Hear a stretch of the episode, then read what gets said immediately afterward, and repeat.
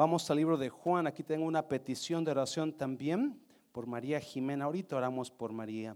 Pero vamos a Juan capítulo 15 y vamos a estar mirando esa historia que me impactó a mí. Lo he leído muchas veces, pero esta vez hubo una revelación fresca y quiero compartírsela a ustedes. Dice así, yo soy, diga conmigo, yo soy, yo soy la vid verdadera, Jesucristo hablando, y mi Padre, que es Él, es el labrador. Toda rama que en mí no da fruto, la corta. Pero toda rama que da fruto la poda. Hmm, para que dé más, diga conmigo, más fruto. Mire el versículo 3. Ustedes ya están limpios por la palabra que les he comunicado. 4. Permanezcan en mí y yo permaneceré en ustedes. Así como ninguna rama puede dar fruto por sí misma, sino que tiene que permanecer en la vid, así tampoco ustedes pueden dar fruto si no permanecen en mí. ¿Quién es mí? Cristo. No, mire otra vez, cinco, diga yo soy, yo soy la vid. Y ustedes hmm, son las ramas. Bote a la persona que está al lado de usted, dígale, usted es rama. Usted es rama. So, si lo notan, Jesús abre el capítulo 15 diciendo yo soy la vid. Y luego dice, y Dios es el labrador. Y en el versículo 5 dice, y ustedes son las ramas.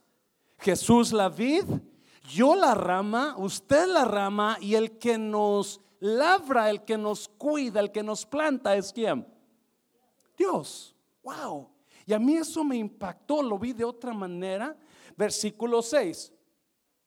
El que no permanece en mí es desechado y se seca como las ramas que se recogen, se arrojan al fuego y se queman. Si permanecen en mí y mis palabras permanecen en ustedes, pidan lo que quieran y se les... ¡Wow! concederá. Mi Padre es glorificado cuando ustedes dan cuánto fruto. Mucho fruto, note, primero había no fruto, luego dice más fruto, pero ahora dice mucho fruto. Mi Padre es glorificado cuando ustedes dan mucho fruto y muestran así que son mis discípulos. Inclina tu rostro. Padre, bendigo tu palabra en esta mañana. Espíritu Santo, toma esta palabra y pon esa esperanza, aplícala a esa persona que vino sin fruto en su vida, esa persona que vino desilusionada porque no ha visto lo que esperaba ver. Aplícala a esas personas que venimos esperando más y tenemos poco, Padre. También te pido por María Jimena, Dios mío. Hablo libertad de depresión en su vida. Hablo libertad de ansiedad, de depresión, Jesús, en su mente, Padre. Rompo toda cadena, Dios mío, que ha estado atando su mente en depresión en el nombre de Jesús. Y hablo un hígado nuevo y un páncreas nuevo en mi hermana Olga Manceras en, Puerto Vallarta, Padre Santo. Levántala de la cama. Sorpréndenos, Padre en el nombre de Jesús. ¿Cuántos dicen amén? Puede tomar su lugar. Oh, esta declaración de Jesús, capítulo 15, versículo 1, cuando dice, yo soy la vid verdadera. Es la séptima declaración de Jesús en el libro de Juan. La séptima declaración, yo soy porque todo el libro de Juan, Jesús hace esa declaración siete veces. Yo soy el pan de vida. Yo soy la puerta. El que por mí entrare será salvo y encontrará pastos. Yo soy la luz del mundo. Yo soy la resurrección y la vida. El que esté muerto, el que crea a mí, aunque esté muerto, vivirá. Yo soy el camino, yo soy la verdad y yo soy la vida. Y en este versículo, en este capítulo, él dice, yo soy la vid verdadera. Yo soy el árbol. Y mi padre es el labrador. Y me impactó todo esto. Estaba recordando la predicación de la hermana Marta el domingo pasado. Y, por qué no secamos? Y hablaba de gente seca, ¿no? De ramas secas, de varas secas. Y mm, quiero conectar un poquito este, pero no, la mayoría de eh, pastores que hablan de este capítulo hablan sobre la poda de Dios lo cual aquí está enseñado eso. Pero yo me quiero enfocar un poquito más en el labrador o el jardinero. Quiero enfocarme un poquito más en lo que el labrador hace, lo que un jardinero hace. ¿Qué hace un labrador? ¿Qué es lo que hace? Una persona que labra la tierra, ¿qué es lo que hace? Se enfoca en sembrar, se enfoca en plantar, porque cuando el labrador siembra algo o planta algo, la intención del labrador, el propósito del labrador de sembrar algo, plantar algo, es ver que fruto en lo que está plantando. ¿Alguien me está oyendo? Es ver fruto en lo que está sembrando. El labrador no se levanta todas las mañanas. Yo no sé de usted, pero mi padre nos levantaba a las 4 de la mañana para ir a la labor y comenzar a trabajar en la labor. Porque si sembraba frijol, queríamos ver ramas llenas de frijol. No queríamos ver ramas llenas de hojas, ¿verdad que no? No, queríamos ver ramas llenas de vainas de frijol. Si sembrábamos maíz, queremos ver las milpas llenas de mazorcas. Ahora que fui a Puerto Vallarta, mi sobrina Esmeralda, algunas lo conocen, ella me llevó por un, shortcut, me llevó, íbamos de su casa al hospital y siempre agarramos la carretera, pero dijo, tío, lo quiero llevar por un shortcut, por un un atajadero, ¿verdad? Ah, para que conozca este, esta área. Y nos llevó, era un camino rural donde es puro campo y hay sembradíos y precioso, árboles frutales y campos. Y en varios de esos campos había milpas. Y en esas milpas estaban las más. Y yo Hace mucho que no miraba las milpas con dos o tres mazorca cada milpa. Y yo miré las mazorconas en las milpas, pero llena de mazorca la milpa porque es una tierra fértil ah, por Puerto Vallarta. Entonces yo me emocionaba de ver el fruto. Cuando un labrador se pone a sembrar, se pone a plantar, todo lo que él hace, todo el sudor que tira ahí, todo lo que siembra, todo, la, la, cuida la planta, la, la, limpia, la ara, la cultiva, y porque todo lo hace con la intención y el propósito solamente de una cosa, de ver fruto. Algunos de ustedes quizás están desanimados o desilusionados porque no está viendo fruto en su vida. No está viendo lo que usted estaba esperando en su matrimonio. No está mirando en usted lo que usted pensaba llegar un día. O quizás no está mirando lo que esperaba. Quizás tiene fruto, pero no como usted lo esperaba. Y está decepcionado, está decepcionada. Y déjame decirte, me encantó esta historia. Lo más estudiaba, a ver si sale como, la, como Dios me la dio. Vamos a mirar rápidamente. Le he puesto a esta uh, prédica el jardinero. Porque es un labrador, un jardinero, una persona que labra la tierra, una persona que siembra, que planta y que cuida lo que él planta.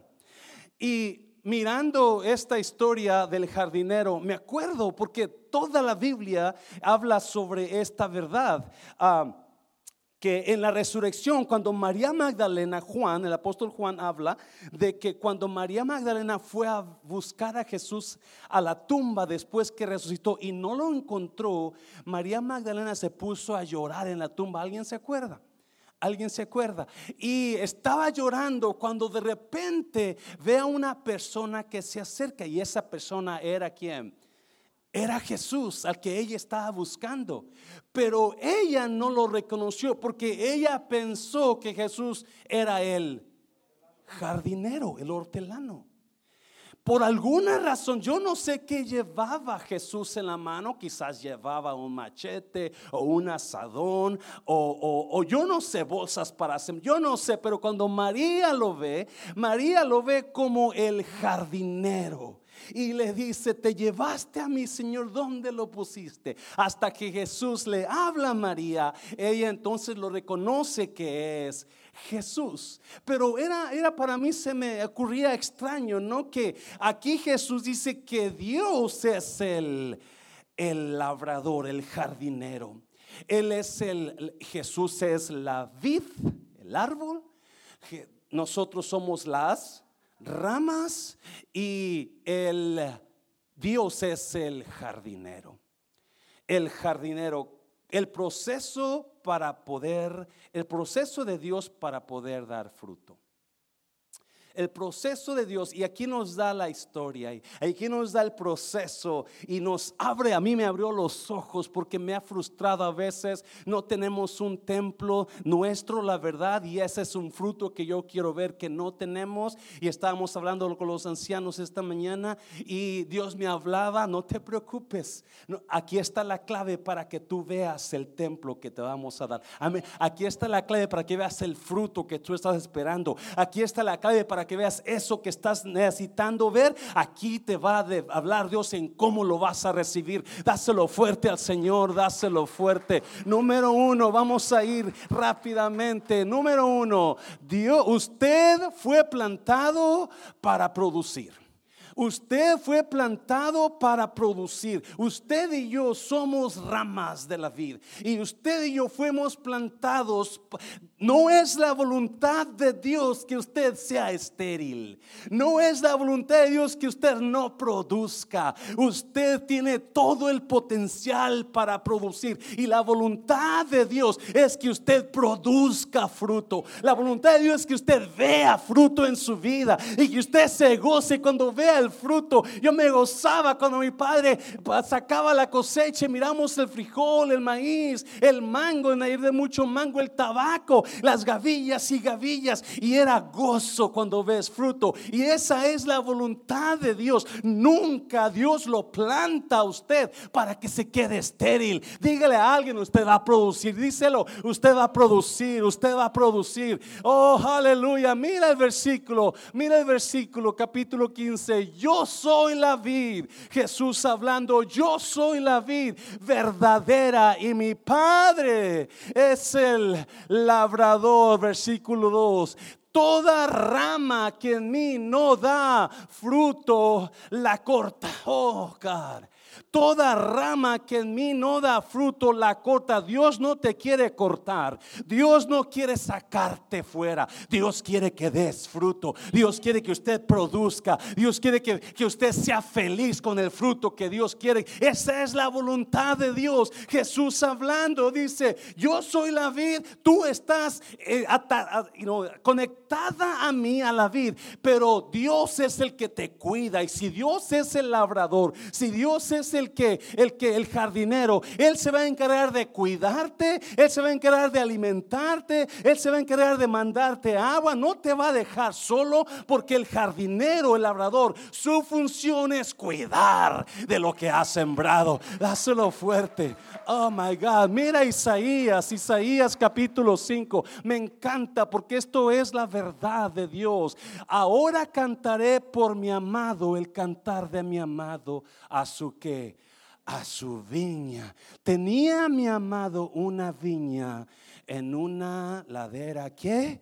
En una ladera fértil. Está hablando Isaías, el profeta, la viña de Dios. En este caso es Israel, el pueblo de Dios. Dios lo plantó en una ladera como estéril no. Y ahora en Cristo usted y yo somos la viña de Dios. Y usted no es estéril. El diablo ha querido de hacerle creer que usted es estéril, que no puede producir. Pero Dios dice, no, no, yo te he plantado en un lugar fértil. Yo te he plantado con toda la intención de que produzcas.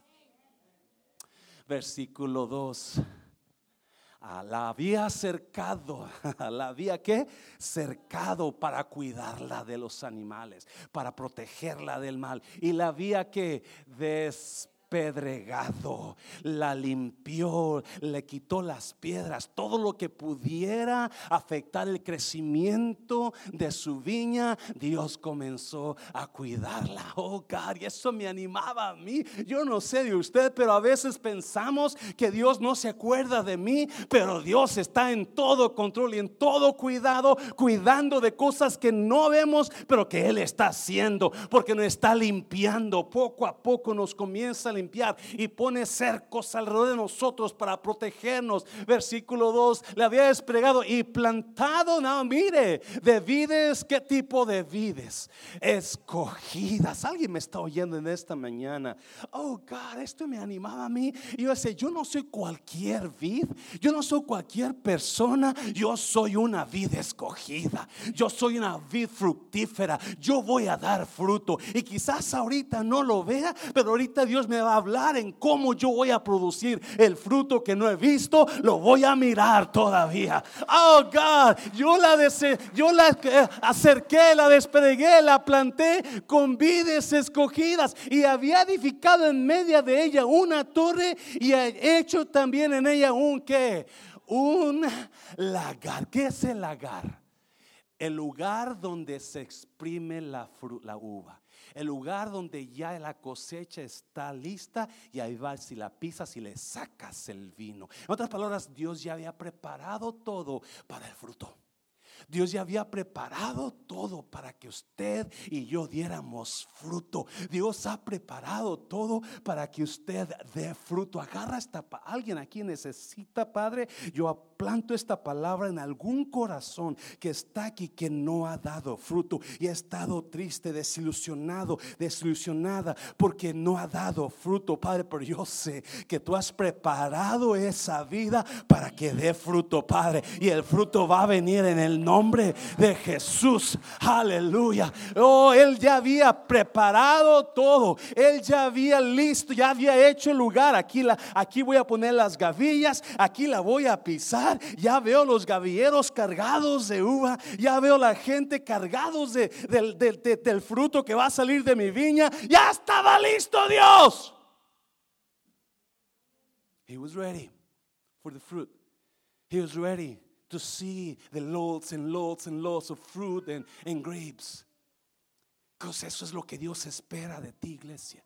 Dios no espera hoy. A veces nos, a veces nos, nos ponemos en depresión porque no miramos el fruto, no miramos ese marido y no maloliente que está, que no se baña cuando se acuesta en la casa, no cambia ese hijo, ese hijo espera el fruto. Dios ya preparó el lugar para que tengas, oh God, oh God.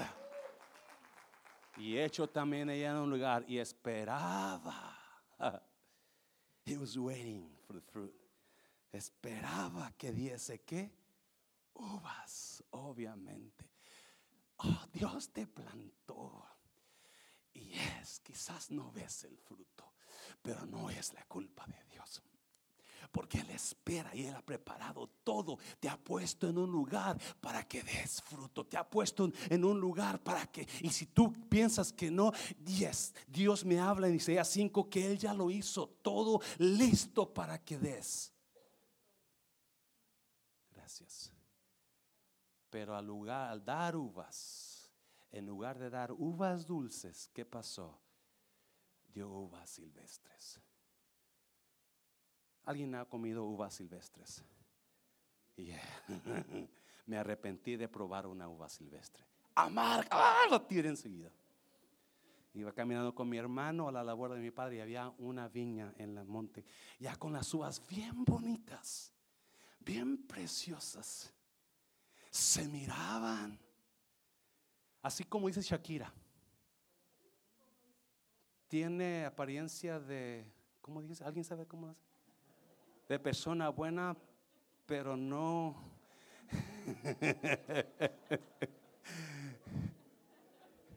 Tiene nombre de persona buena. Claramente No, es que la escucho por todas partes, ya se me grabó. Pastor, esto que Shakira, está guapa la mujer, pero no la escucho, que es lo que me queda nada más. Tiene nombre de persona. Claro, no volteé a ver a nadie cuando digo eso, por favor. Mm, se ve la glucosa, pero no es, pastor. Así estaba la uva.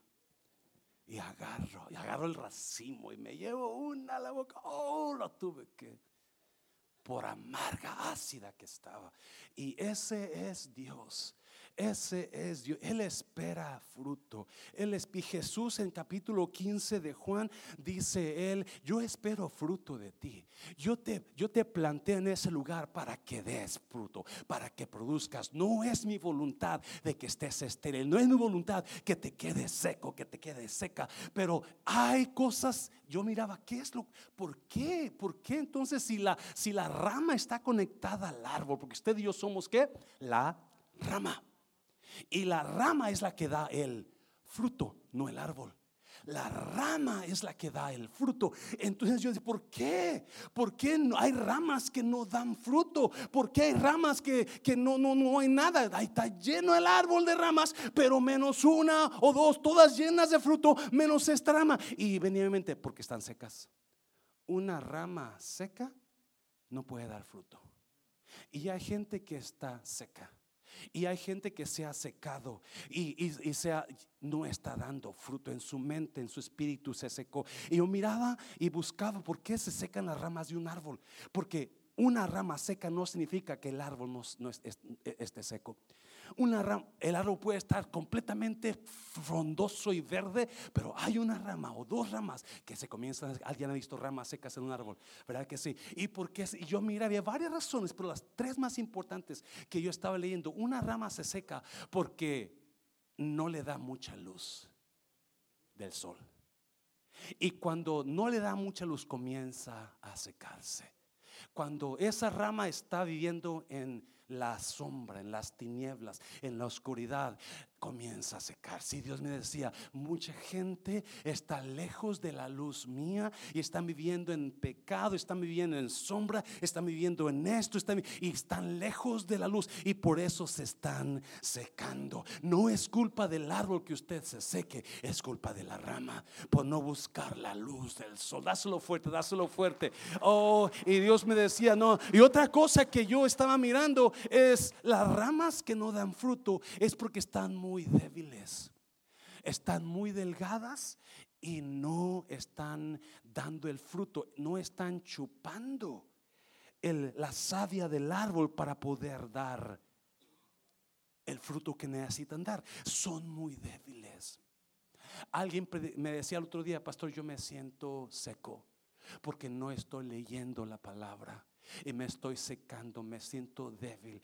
Yo vengo a la iglesia, pero me ocupo aquí, me ocupo allá y no estoy aprendiendo y no estoy escuchando. Y las ramas que no escuchan palabra, las ramas que no escuchan la voz de Dios, las ramas que no se alimentan de la savia de la palabra, se van a secar y no van a dar fruto. ¿Alguien me está oyendo? Es importante que usted y yo nos mantengamos escuchando, conectados, conectados, escuchando a la luz, escuchando, absorbiendo la savia del árbol para que podamos dar fruto.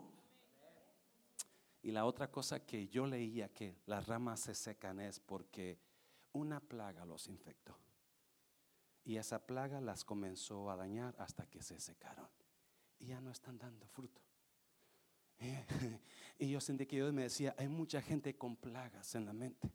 Hay mucha gente que alguien le dijo un chisme. Hay mucha gente que su fe ya no, el diablo le dijo, no sirve esto, no está trabajando y, y te, infectaron y automáticamente estás, aquí estás. ¿Alguien se acuerda cuando Jesús le dio hambre y miró una higuera llena de hojas? Y cuando fue a buscar la higuera, tenía llena de hojas, pero no había que fruto. Porque otra vez, la única razón que Dios planta un árbol es para ver no quiero ver ramas, no quiero ver hojas, qué bonitas son, pero yo quiero ver fruto. Y cuando Jesús fue a buscar el árbol y miró que no había fruto, lo maldijo y sé qué pasó, se secó. Hay mucha gente que se ha secado porque ha pasado gente preciosa, líderes, gente que busca a Dios por un tiempo, pero luego se alejan y ahora usted los ve ya tomando, los ve divorciándose, los ve haciendo cosa y media porque están secos espiritualmente y no están dando. Dáselo fuerte al Señor, dáselo. So, ¿Qué hace Jesús? Él corta esas ramas. No deje que su rama se seque. Manténgase conectado al árbol. Manténgase en la luz de la palabra. Manténgase absorbiendo la savia para que no se seque. Porque Cristo corta lo que no está dando fruto. ¿Qué más? Número dos. Número dos. No confunda el cortar con el podar. Es muy importante este punto, muy sencillo, pero que a veces nos confundimos. Mira el versículo 15.2, 15.2. Toda rama que en mí no da fruto, la corta. Pero toda rama que da fruto, la poda. ¿Para que, ¿Para que qué? ¿Para que qué? ¿Para que dé qué? Más fruto. Sí, otra vez, Dios quiere ver fruto. Dios está esperando fruto. Dios está esperando, no es la voluntad de Dios que usted no esté mirando fruto. Pero cuando la rama se seca, Él va a agarrar unas tijeras y las va y va a cortar esa rama. Y va a cortar esa rama. Porque sabe que esa rama está estorbando en las otras ramas. Pero el problema aquí es que cuando no estamos mirando el fruto que nosotros queremos ver o el que Dios espera ver en nosotros. Quizás estamos dando fruto, pero no estamos dando el fruto que Dios espera ver. No estamos mirando cómo mejorar el fruto. Entonces Dios hace algo raro. Dios agarra las mismas tijeras con que cortó la rama seca y viene y poda nuestra rama que es podar. Podar es quitarte. Podar es tiempo de dolor. Podar es tiempo de pérdida. Y es ahí donde mucha gente se confunde. Es más, mucha gente te va a acusar a ti porque estás pasando un problemón o porque quizás seas estéril y no estés dando fruto. Quizás estás enfermo, quizás tu matrimonio esté, esté hecho un desastre y mucha gente va a asumir que eso te está pasando porque estás seco. Pero no nos damos cuenta que la misma tijera que usa Dios para cortar la rama seca es la misma tijera que usa Dios para que nos pode. Y la razón que nos puede no es porque esté enojado con nosotros. La razón que nos poda es para que nosotros podamos mejorar en la vida. Si Dios te quiere podar, Dios te y algunos de ustedes están pasando por la poda de Dios. Alguna cosa estás pasando donde tú no te das cuenta que Dios te está podando. Es importante que entiendas esto porque eso es lo que te va a animar y a dar la, fe para seguir adelante en medio de esa poda. Porque la poda no es fácil. Oh my God, yo no sé de usted. La, la, tijera de Dios duele. La tijera de Dios trae dolor. La tijera de Dios trae ganas de dejar todo y salir huyendo. Alguien me está oyendo y no entendemos que muchas confundimos con la tijera de cortar, con la tijera de podar. Y no, hay diferencia. Y muchas veces estamos pensando en cómo le hacemos. Porque esto, Dios, ¿por qué me estás pasando por esto? ¿Qué pecado cometí? O quizás usted, su vida no está bien. Y por eso Dios no está contento con la manera que está viviendo. Y trae una poda a su vida para que usted diga, oh my God, tengo que acomodarme. Porque este es, Dios es importante que podamos discernir entre cortar y podar. Porque si yo entiendo que esa tijera me está podando y no cortando, entonces me voy a agarrar de Dios. No importa qué está pasando en mi vida. No importa que todavía no dé fruto. No importa que no vea lo que estoy mirando. Porque yo sé que Dios me está podando porque quiere más en mi vida. Porque quiere más en mi familia. Porque quiere más en mi vida personal. Porque me quiere más metido. Me quiere sirviendo. Me quiere dando. Esa es la poda de Dios. Y es la poda de Dios me enseña que aunque la pérdida sea fuerte, Dios nunca permite la bancarrota.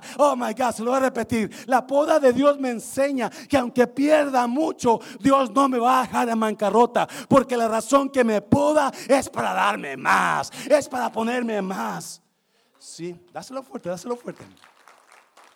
Y a veces no entendemos eso. No queremos que Dios haga todo por nosotros pero no queremos hacer en nosotros lo que Dios quiere hacer en nosotros. En otras palabras, antes de que Dios haga algo por usted, Él quiere hacer algo en usted. Oh, te lo voy a repetir, por favor. Antes de que Dios haga algo por y por eso es la poda. La poda me enseña que antes de que Dios haga algo por mí, Él quiere hacer algo en mí. Él quiere trabajar en mí para mejorar mi carácter. Él quiere trabajar en mí para, para, que, mi, para que yo sea más amable con mi pareja. Él quiere trabajar en mí para que tenga la fe y siga orando por esa cosa que no veo. Él está trabajando en mí y para eso usa la poda.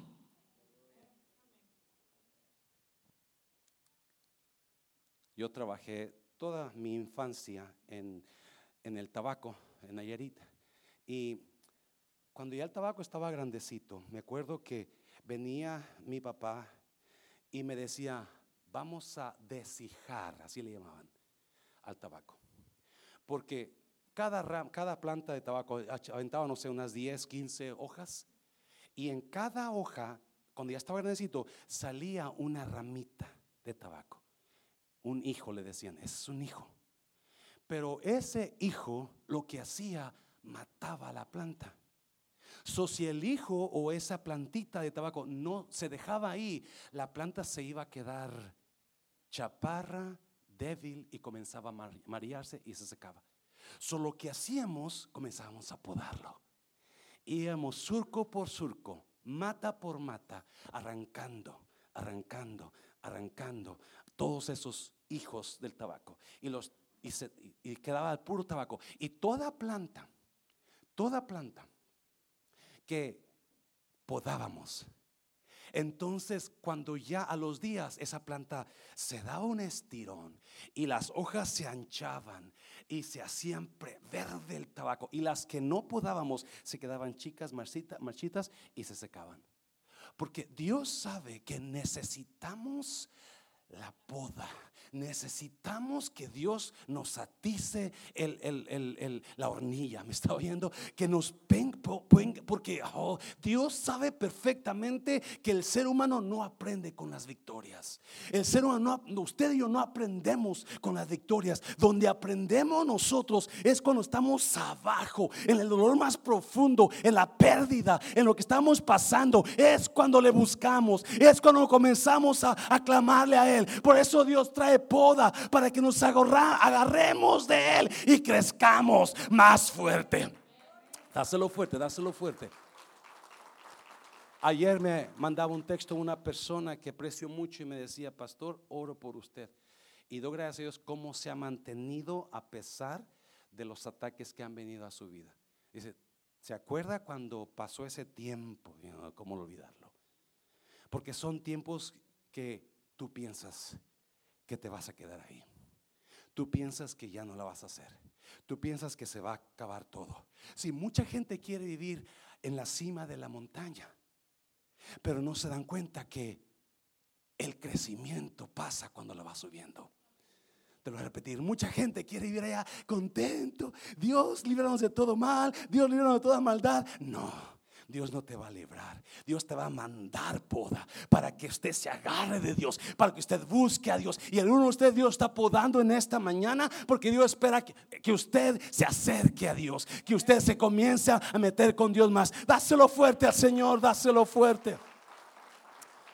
Dios manda poda porque quiere sacar fruto de nosotros. Dios manda poda porque quiere ver mejor fruto en nosotros. Usted no fue plantado para quedarse estéril. Ay, Dios me hablaba a mí personalmente. Digo, Dios, espero lo más. Espero lo más. Aquí me vas a mirar. Aquí me vas a ver.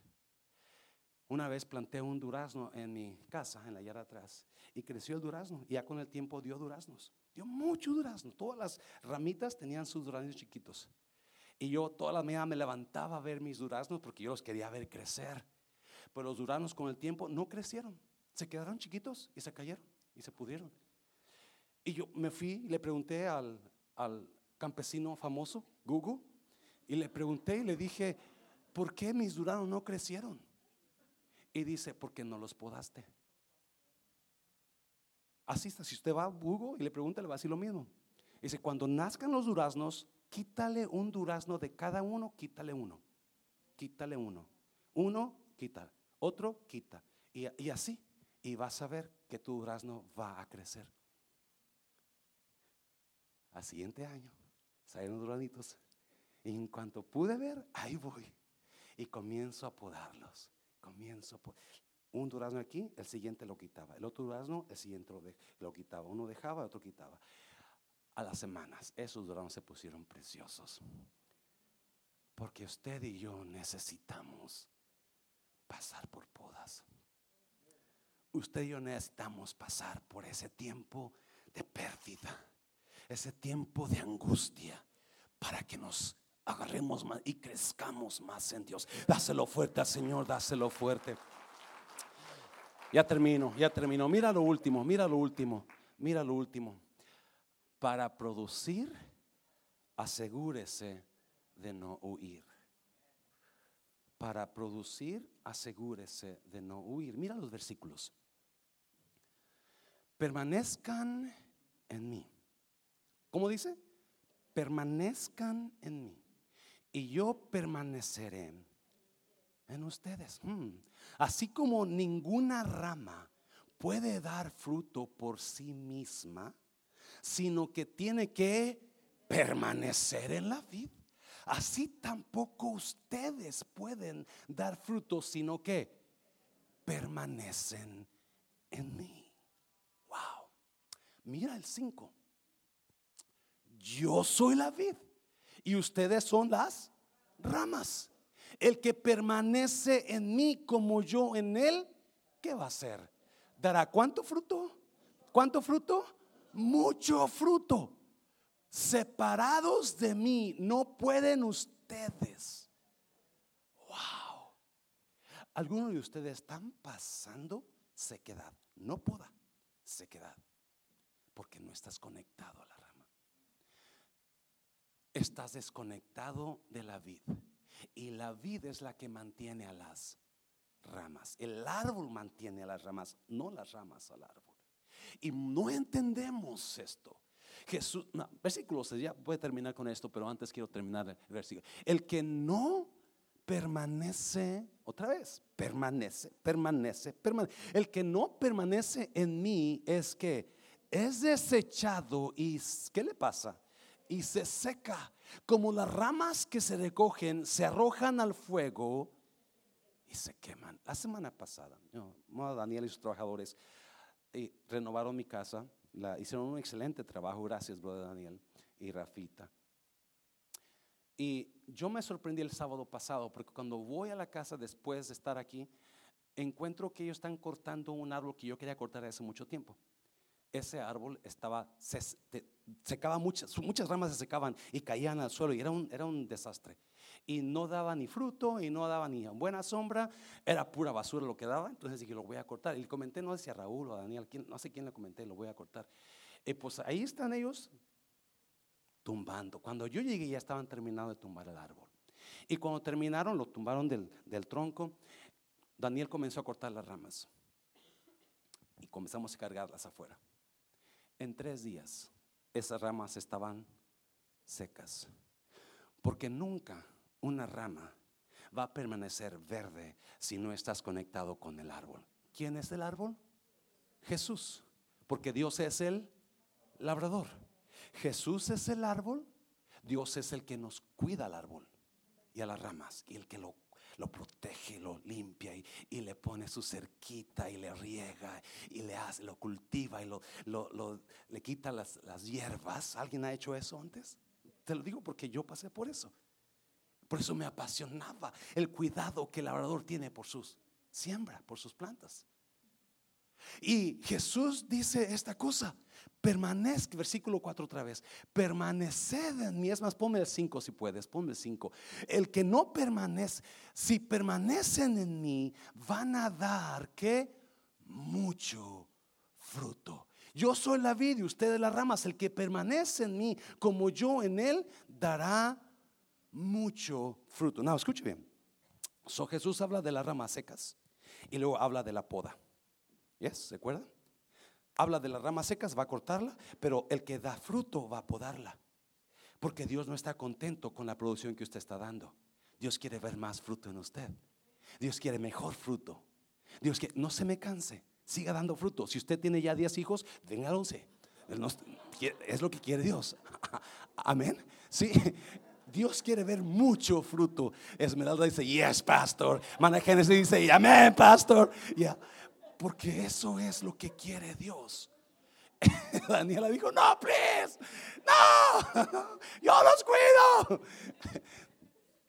Pero so, la poda es tan fuerte, el tiempo de la poda, que es la pérdida, el tiempo del dolor es tan fuerte que te van a dar deseos de huir a cada minuto.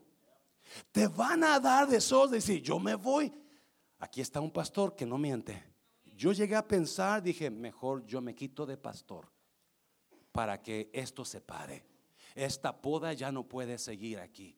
Estoy afectando la iglesia, estoy afectando mi vida, estoy afectando la gente. Yo me quito de pastor. Si no fuera por una persona que me llamó en ese momento que yo iba a llamar a un pastor para decirle, venga a predicar mañana, yo no quiero predicar. Así estaba en mente. Yo no quería predicar, yo no quiero seguir por el ataque tan fuerte, la poda tan fuerte, el dolor tan fuerte. Y Jesús sabe perfectamente que las podas de Él no son fáciles. Las podas de Él no son nomás aquí a un, un guachi guachi. No, no, no. Las podas de Él duelen.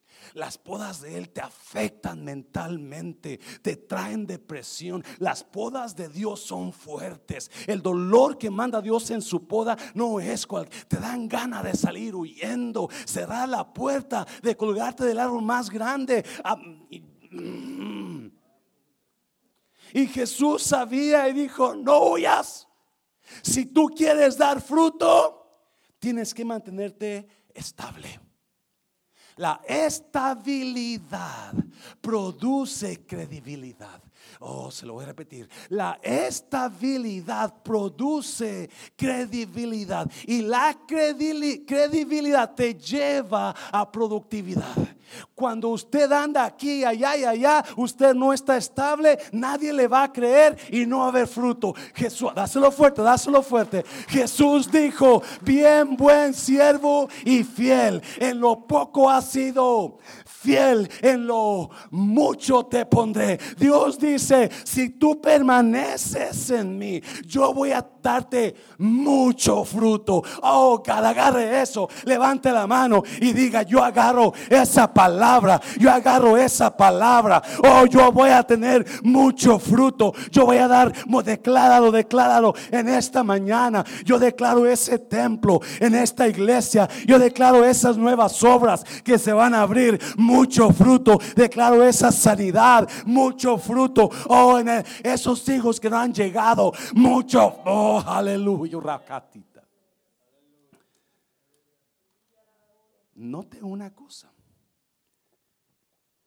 La el único requisito que Dios nos pide para dar mucho fruto es que estemos conectados a Él. Permaneced en mí. Las ramas no pueden dar frutos solas, tienen que estar conectadas con el árbol. En otras palabras, Cuando usted se mantenga conectado va a venir fruto, lo quiera o no. Cuando usted se mantenga pegado a Dios, conectado con Dios, recibiendo, va a venir fruto, quiera o no quiera. No va a poder impedir todo el fruto que va a llegar. Y usted va a decir, ¿qué está pasando? Porque usted se quedó conectado al árbol. Oh, dáselo fuerte, dáselo fuerte. Ya termino con esto. No sé si los músicos pueden venir a tocar la tsunamita porque quiero terminar con esa historia rápidamente.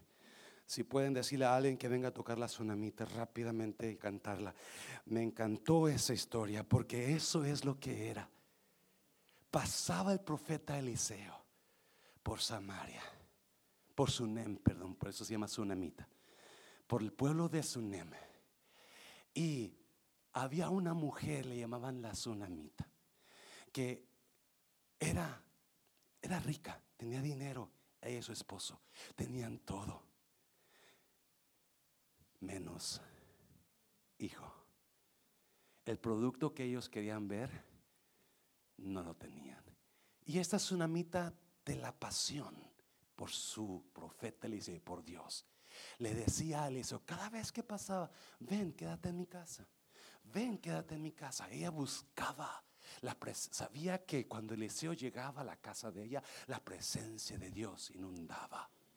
Solo la sunamita quería conectarse, conectarse con la presencia de Dios. Y un día, la tsunamita, como Eliseo pasaba mucho por ahí, conectada, conectada. ¿Alguien me está oyendo? Y un día Eliseo habla con su siervo Eliezer y le dice, esta tsunamita ha sido muy amable con nosotros. ¿Qué hacemos por ella? Y el siervo le dice, lo tiene todo, ya no puede hacer nada. ¿Qué le puede dar? Tiene dinero, tiene esposo, tiene casa, tiene carros, Mercedes-Benz, BMW, tiene todo. Y dice, oh, ¿sabes qué? Si Dios se da cuenta perfectamente el fruto que tú estás esperando.